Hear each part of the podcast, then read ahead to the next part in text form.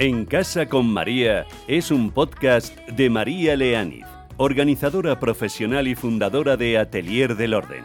Charlamos sobre orden y organización, cómo poner orden en tu casa y en tu mente para llevar una vida organizada y ser más feliz.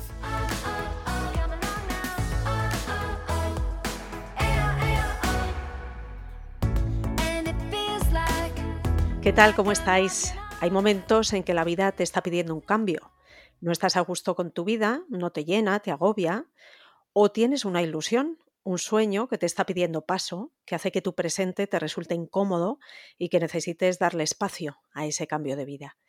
Hoy en Casa con María hablamos de cómo hacer un cambio de vida, qué ruta tiene que seguir la persona que quiere hacer el cambio, pero que no sabe por dónde empezar, qué aspectos valorar antes, durante, después de tomar la decisión. Hoy a lo mejor no vas a enfrentar ese cambio de vida, pero quizá te gustaría escuchar cómo es el proceso para lograr llevar la vida que tú quieres, la que de verdad te llena. Nuestra invitada de hoy, María del Mar Jiménez, acaba de publicar en la editorial RBA el libro Guía para cambiar de vida. María del Mar es socióloga, formadora, conferenciante y articulista sobre temas de vida sana y alternativa, autora de libros como el que os menciono, Guía para cambiar de vida, pero también de otros, Hogar Terapia, Cuidar de tu casa es cuidar de ti y del planeta, y La despensa saludable, la revolución en tu cocina. Es también la creadora del Club Hogar Consciente, la comunidad hogareña por excelencia, centrada en temas de cocina sana, hogar natural, bienestar, autocuidado, cultura y desarrollo personal. María del Mar, bienvenida. Hola, muchas gracias María y encantada de estar otra, aquí, otra vez aquí en este podcast de Hogar y Vida con mayúscula, ¿eh? el tuyo. Total, totalmente. Estamos ahí en, en, esa misma línea, trabajando en la misma dirección. Oye, déjame, eh, María del Mar, que lea la contraportada de tu libro, porque dice mucho sobre el tema que hoy queremos abordar. ¿Quieres emprender un cambio de vida, pero no tienes claro si tu sueño es viable? ¿Te paralizan los miedos y no sabes por dónde empezar? Tanto si quieres dejar la oficina e irte a vivir al campo, como si deseas dar la vuelta al mundo en un velero o simplemente hacer ajustes en tu estilo de vida, no necesitarás ganar la lotería para ponerte a ello. Este libro te acompaña en ese proceso de tomar decisiones. A partir de una auditoría de tu vida y de tus deseos, te ayuda a contemplar los escenarios posibles, fijar prioridades, tratar eh, de encontrar esas metas realistas y diseñar un plan de acción. Bueno, María del Mar, tu libro se titula Guía para cambiar de vida y es verdad que para escribir una guía hay que conocer bien el tema. Conociéndote, tú te habrás documentado perfectamente, pero lo más importante es que tú has pasado por ese cambio, porque en su día tomaste una decisión valiente de cambio de vida. Cuéntanos cómo fue.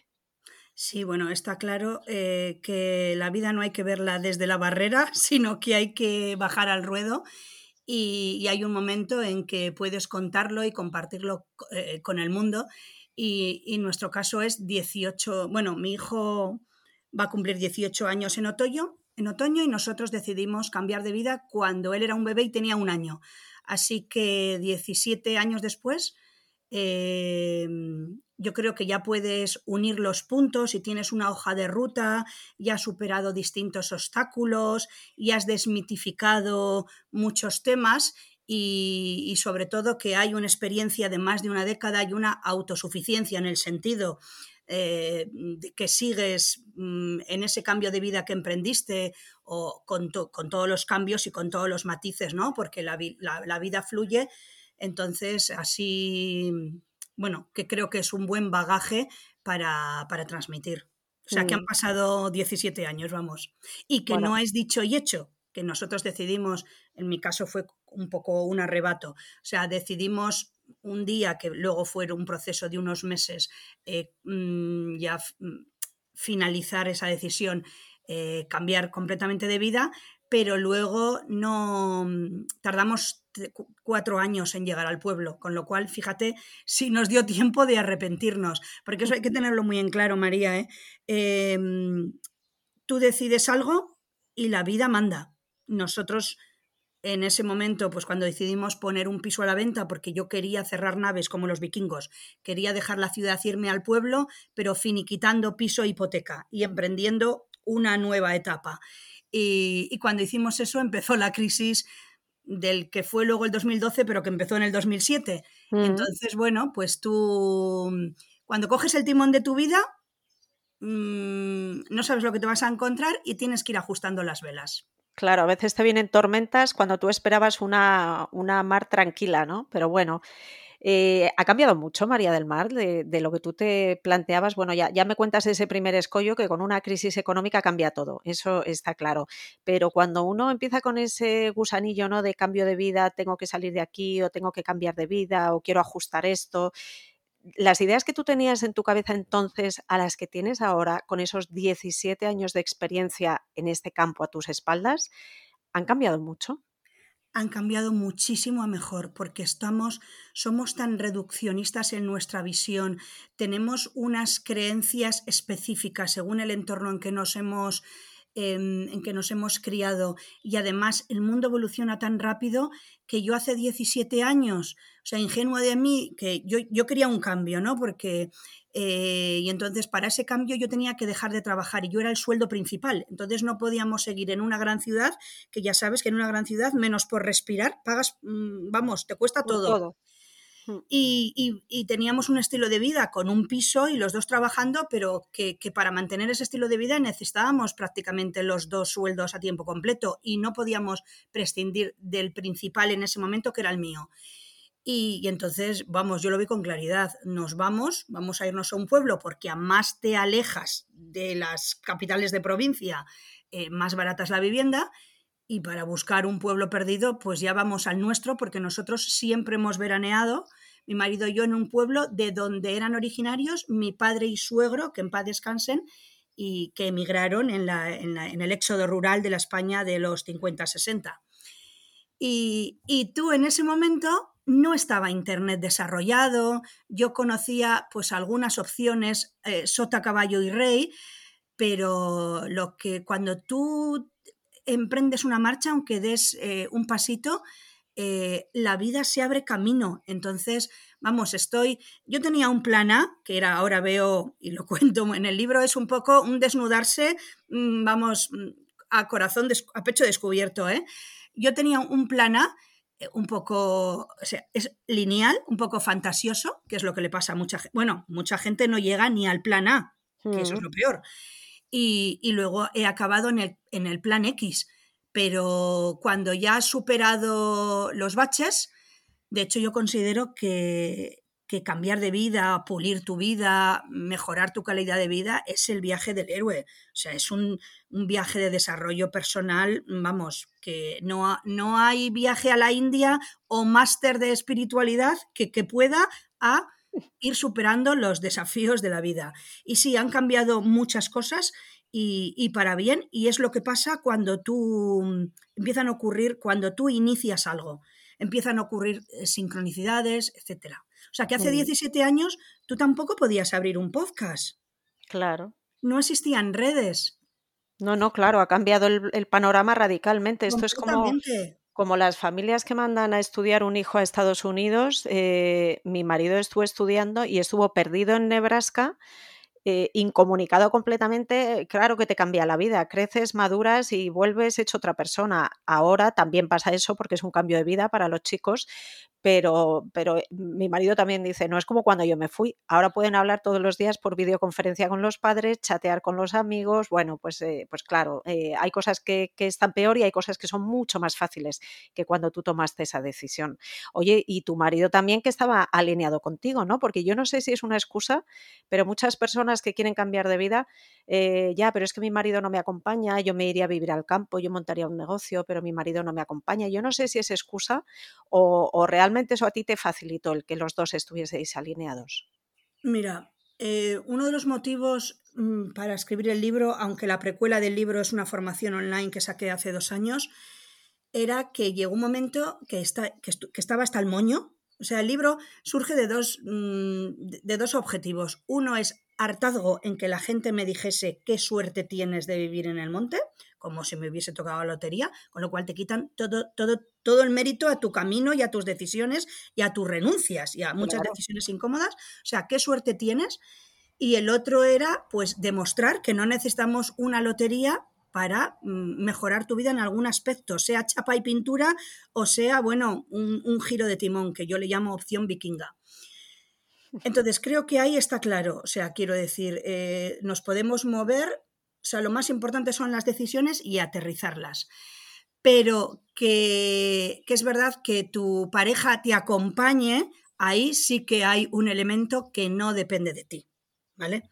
Entonces, de hecho, cuando hay eh, parejas, yo creo que el trabajo de la buena vida, que es una auditoría de tu vida, tú tienes que analizarte en profundidad todas las áreas para ver si estás donde quieres estar, eso hay que hacerlo a nivel individual y luego hay que ponerlo, eh, hay que compartirlo con la pareja, que es algo es una prueba de fuego que al final pasa en la vida, porque lo que vas dejando debajo de la alfombra, tú ya sabes que en algún momento sale.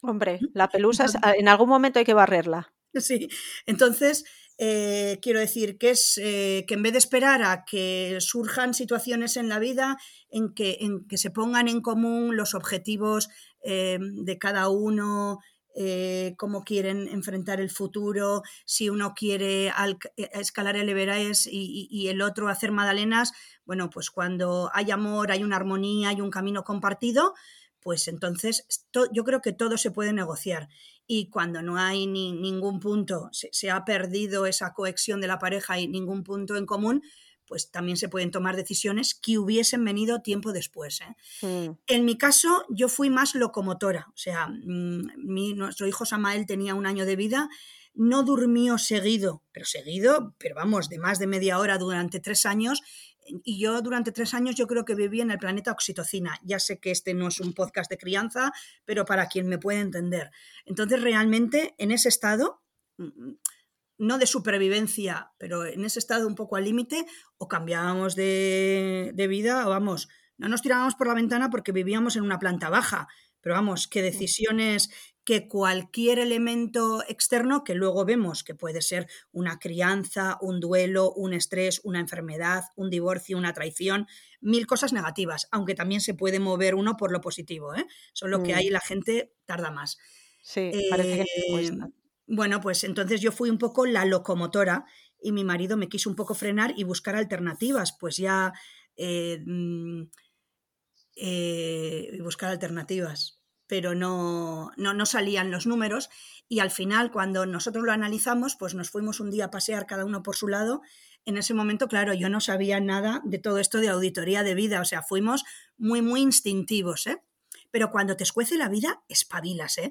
No sabes lo que quieres, pero sí sabes lo que ya no quieres. Claro, eso es muy bueno.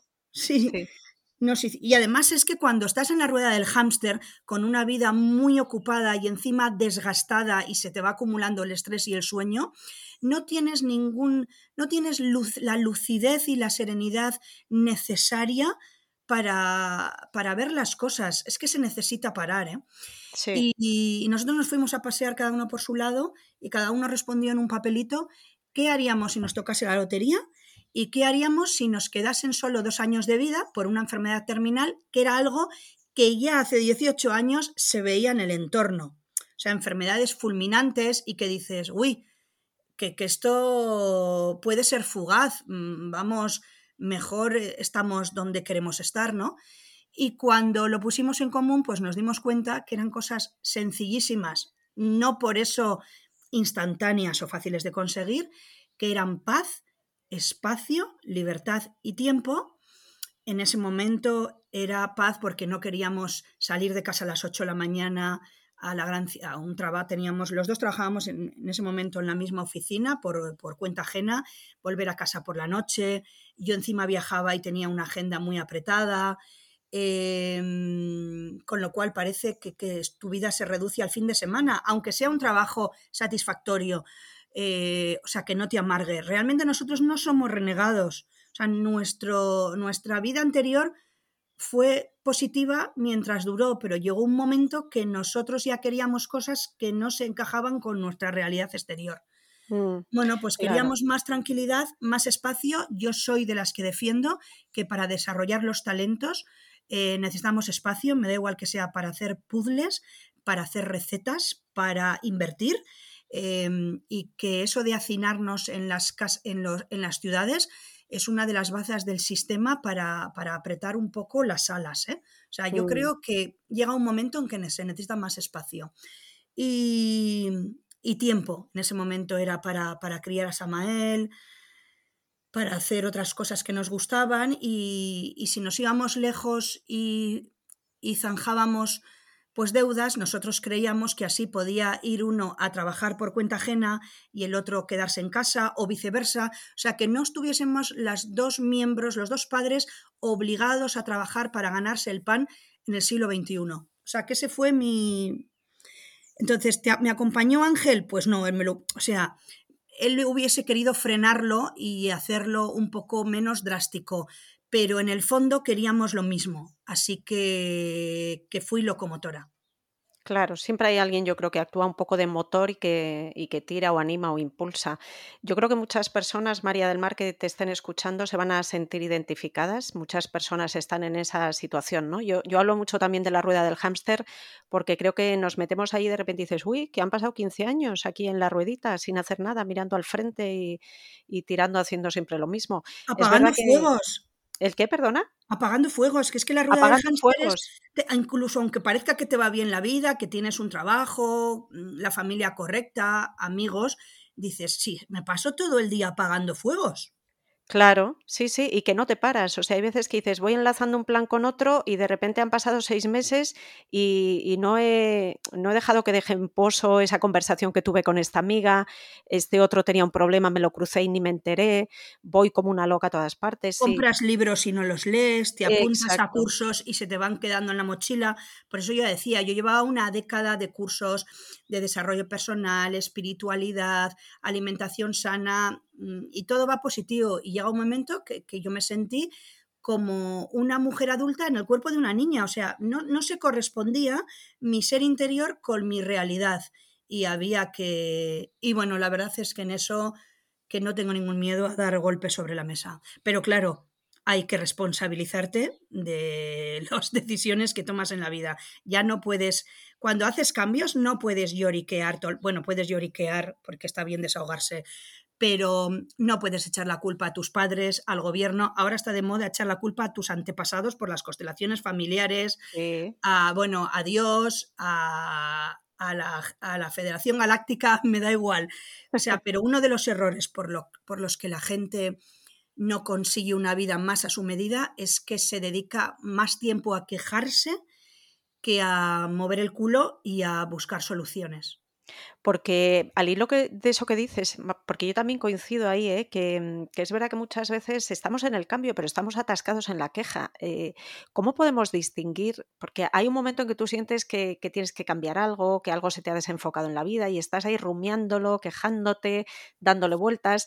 Y hay veces que ese es el momento para dar pues por ejemplo, ese paso valiente que diste tú, o hacer un cambio importante, pero hay veces que no, que simplemente, bueno, pues son las incomodidades de la vida y tú mm, estás bastante contento, razonablemente contento con tu vida, no la quieres cambiar, solo tienes que hacer un pequeño ajuste. ¿Cómo podemos distinguir cuando estamos necesitando realmente un cambio de vida? Eh, ¿Te acuerdas? Le llamo el síndrome de Escarlata O'Hara. ¿Te acuerdas, no? Esa imagen con rojo al fondo, a Dios pongo por testigo que no volvería a pasar hambre. Sí. Bueno, pues entonces eh, aquí la vida te susurra o te da palos. Entonces cada uno sabe cuándo tiene simplemente el run run de que aquí tiene que haber algo más, eh, no, no llego a sentir una vida con propósito, me gustaría hacer otras cosas. Eh, eso sería el susurro, que ahí sí que hay que mm, tener más valor para ir incorporando cosas en una vida acomodada. No tiene por qué ser satisfactorias, entre satisfactoria y amarga, una vida neutra, ¿no? O sea, una vida un poco más gris. Ahí sí que, pues eso, hay que tener iniciativa y, percatarte. Por eso la necesidad de escucharnos a nosotros mismos. Y luego ya lo que le pasa a mucha gente es que como no escuchamos los susurros, lo siguiente es que la vida eh, te manda la cuneta y que es lo habitual. A ver, lo habitual, mira, tú te enamoras, ya, ya sé que nosotras llevamos, hemos hecho las bodas de plata ambas, supongo, ¿no? Vale. Bueno, yo no he llegado, ¿eh? pero estoy a las puertas. Pero bueno, has pasado 20 años. O sea, es como, o sea, quiero decir, tú te enamoras locamente y haces, te cambias de comunidad, de país, de casa, estás, eh, empiezas una nueva vida, vamos, con un colchón en el suelo. Quiero decir, se, pueden, se puede cambiar la vida desde lo positivo, desde el amor, desde, desde la ilusión. pero la verdad es que mm, y, nosotros no estábamos en un momento, ya te digo que nos, nos renegados, no estábamos en un momento de amargura, pero es que yo quería criar a, mi hijo de otra forma y iba como ya con las ojeras, era toda la cara. Y, pero normalmente como no escuchamos los susurros eh, o decimos ya pasará, ya lo que llegan son catarsis y que suele ser eso.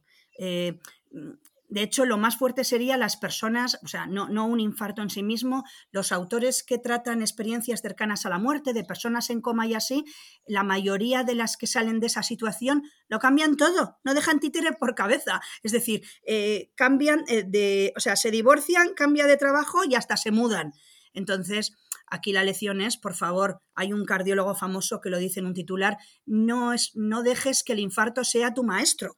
O sea, movamos ficha nosotras antes de tener una situación pues dolorosa, ya te digo, sea un duelo, sea una enfermedad grave, sea un estrés, etcétera, porque luego tienes ahí dos trabajos, salir del pozo y luego emprender tu buena vida, ¿eh? porque yo en el libro explico que hay una fase de prebuena vida, cuando hay un punto de dolor o de conflicto en, en tu situación y primero tienes que sanar, resolver o atajar ese tema o trascenderlo si es que no tiene solución y cuando ya estás, o sea, no, no puedes tener una buena vida con, sin sacar la cabeza del agua, yo creo que se entiende.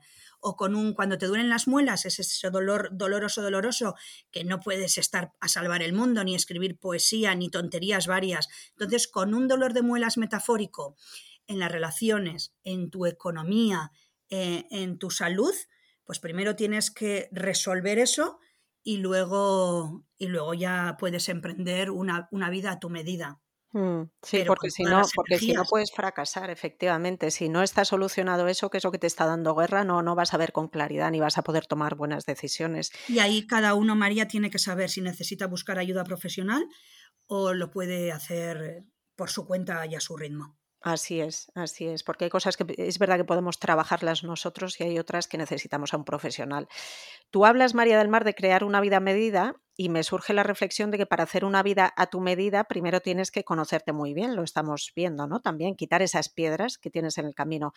Y la vida que llevamos a la carrera no invita precisamente a mirar hacia adentro. ¿Es fácil crear una, una vida a medida o por dónde empezamos? ¿Cuál es el paso a paso? ¿Cómo ayudamos al que esté en ese punto? Mira, mm, em, lo que me has dicho es una percepción social. No nos conocemos a nosotros mismos, pero es que es eh, me, entristece bastante. O sea, ¿cómo que no nos conocemos a nosotros mismos? No somos clones, no somos zombies. O sea, cada uno tenemos una vida individual con un talento valioso. No me voy a poner espiritual a decir que somos chispas divinas eh, y una... Mm, y, que todos, y que todos venimos a ofrecer lo mejor al mundo, pero vamos, está claro que es que conocernos tiene que ser lo mínimo. O sea, quiero decir, eh, venir a jugar la partida, a, expandirnos, a desplegar las alas. O sea, es, es, una gran pena que asumamos como normal que no nos conozcamos. Eh, porque además es que eso no necesitamos una lotería para, para, conocernos. Entonces, ¿es fácil eh, conseguir una vida mejor? Facilísimo. Otra cosa es que depende de la distancia que haya entre donde estás y lo que quieras, pues haya un camino que hay que caminarlo. Yo diferencio entre dolor y sudor. O sea, tú puedes ir poquito a poco integrando cosas en el día a día que te acerquen a tu vida ideal, si es realista y no es fantasiosa, y, y eso va a ser muy llevadero. Si quieres hacerlo todo de golpe y en un tiempo récord, pues eso puede escocer mucho más. Suelo contarlo como a ver, la gente insatisfecha con su trabajo. Si dimitir es gratis, tú vas mañana y le dices a tu jefe, jefa, me voy, mira, que me voy a dar una vuelta, me voy a Bali, que ahora está de moda una temporada, o me voy a cultivar tulipanes y, gallinas. O sea, dimitir es muy fácil pero luego reconstruirte la vida. Si tú ya tienes un plan B y sabes y quieres cambiar de sector y ya estás formado en eso, pues lleva un periodo corto. Pero si tú quieres romper con tu vida actual y dedicarte a otra cosa en la que no estás formado y ni siquiera sabes dónde te da el aire, pues vamos a ver, vamos a ser realistas. Eso es un tiempo. Y entonces, pues, pues eso hay que hacerlo con cabeza. Entonces aquí cuando te digo que la vida es fácil, es que como la, buena vida para mí es un, es totalmente, es como la huella dactilar, es adaptado, mira, te lo voy a definir como al final del libro.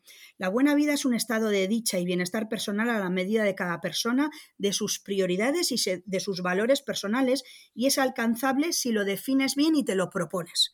Entonces, hay, ¿te acuerdas de ese, a, nosotras que seguro que nos gustan los programas de decoración de Divinity?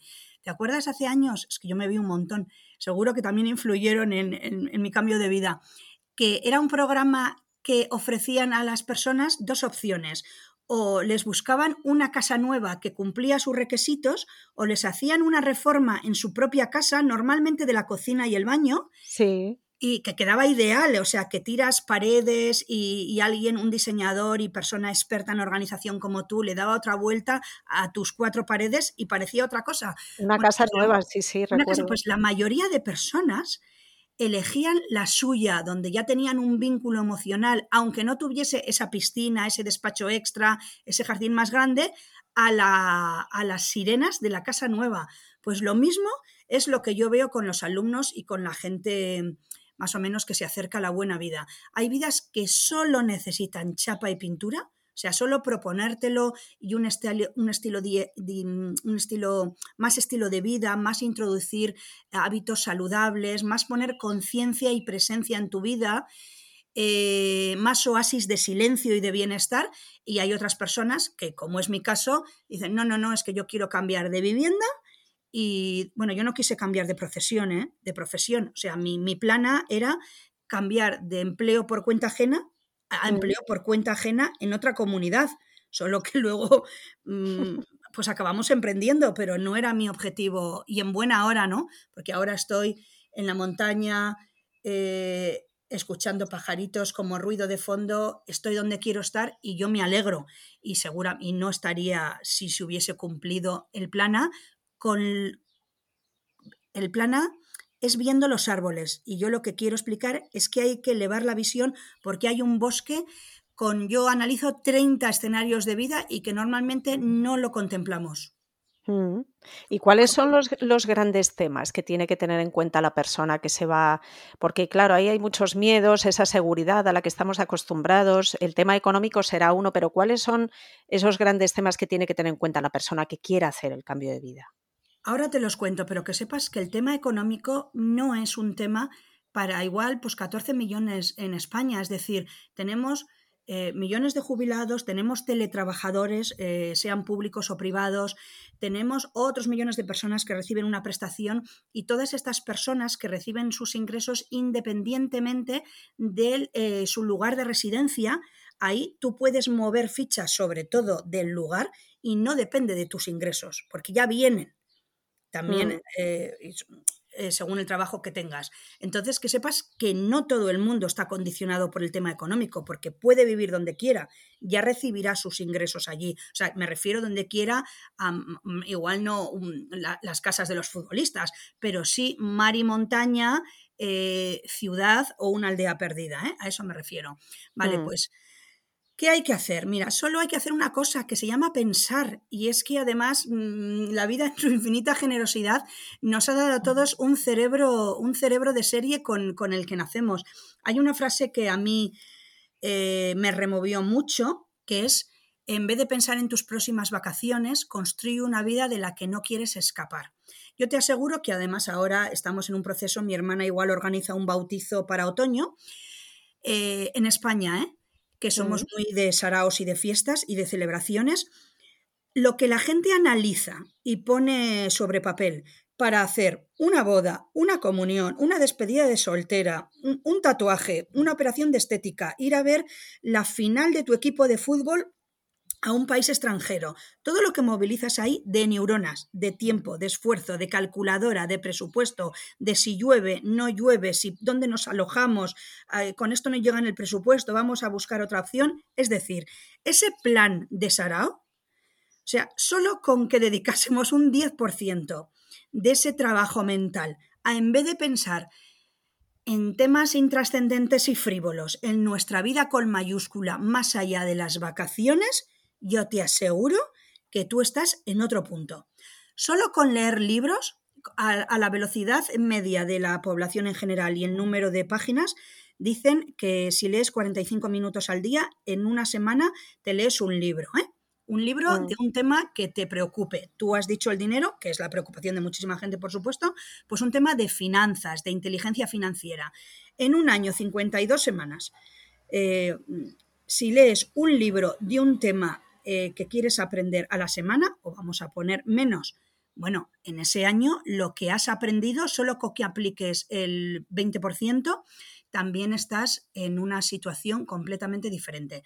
Entonces, ¿qué hay que hacer? Solo hay que em, querer y ponerte a pensar. Y como yo sé que, esto pues, puede asustar, yo lo llamo auditoría de tu vida. Bueno, pues, pues leer mi libro, que encima mi libro está en las bibliotecas municipales, que me escribe gente, igual este no, porque eso ha salido hace tres semanas, pero a mí me escribe gente con hogar terapia y la despensa, que luego lo subo a Instagram y me dicen, Ele, he cogido tu libro en la biblioteca, muchas gracias, he aprendido mucho. Así que lo que te quiero decir es que, bueno, que solo tenemos que pensar. Yo lo que ayudo con el libro es, eh, el tercer capítulo se llama, el segundo, es Auditoría de tu vida, porque doy pautas para que pensemos en las áreas no salud, dinero y amor, que es lo básico, por supuesto, pero también en, en familia, en desarrollo personal, en hogar, que es el gran olvidado de todos los autores de coaching y desarrollo personal, sean hombres o mujeres, y es un error garrafal, porque el hogar eh, bueno, es, puede ser ese, ese santuario, ese lugar de poder donde nos cargamos, nos recargamos las pilas, donde mm, lamemos las heridas y, que puede impulsar cualquier área de nuestra vida que queramos. Entonces, ¿qué hay que hacer? Hay que pensar. Y después de pensar, bueno, que te saldrán mil objetivos, ¿qué hay que hacer? Tomar decisiones. Y hay gente que se para ahí. Eso es una frustración porque hay que partir de que es con los pies en la tierra y la cabeza en el cielo. Sea, tener sueños, objetivos y metas está muy bien, pero hay que bajar al barro, hay que aterrizarlas. Eso es lo más importante. Pues lo vamos a dejar aquí, María del Mar. Ha sido un ratito, como siempre, muy agradable de charla contigo. yo recomiendo de verdad tu libro, Guía para cambiar de vida ya te digo, vayas a cambiar de vida o no, porque me ha parecido interesantísimo el libro. Pero desde luego, si tienes ese come-come de algo tiene que cambiar aquí, recomiendo muchísimo que lean, que lean el libro. Muchísimas gracias por haber estado aquí en casa con María. Eh, María, una última reflexión para que no, no, hemos hablado de miedos, ¿no? Pero los miedos están ahí y se pueden superar perfectamente. Hay una frase de Rumi que me gusta mucho, es la lluvia fina la que hace crecer las flores, no los truenos. O sea, para que nadie tenga ese miedo de que tiene que, hacer unos cambios drásticos, que es que podemos eh, conseguir mm, una vida con mucho más propósito y plenitud si conseguimos esa lluvia fina en nuestra vida cotidiana, sea de momentos de silencio, eh, de caminar, de, mm, de planificar mejor, de hacernos unos desayunos felices y de poner más conciencia, de conocernos mejor, o sea, que pensemos en, la lluvia fina y las flores. Pues nos quedamos con esa reflexión tan poética, muy bonita, es verdad. Yo lo digo siempre también, ¿eh? que la vida se construye paso a paso, que podemos tener metas muy altas y muy elevadas y está muy bien porque te motivan y hacen un poquito de motor, pero que las construcciones se hacen paso a paso y ladrillo a ladrillo. Muchísimas gracias, un abrazo muy fuerte. Gracias.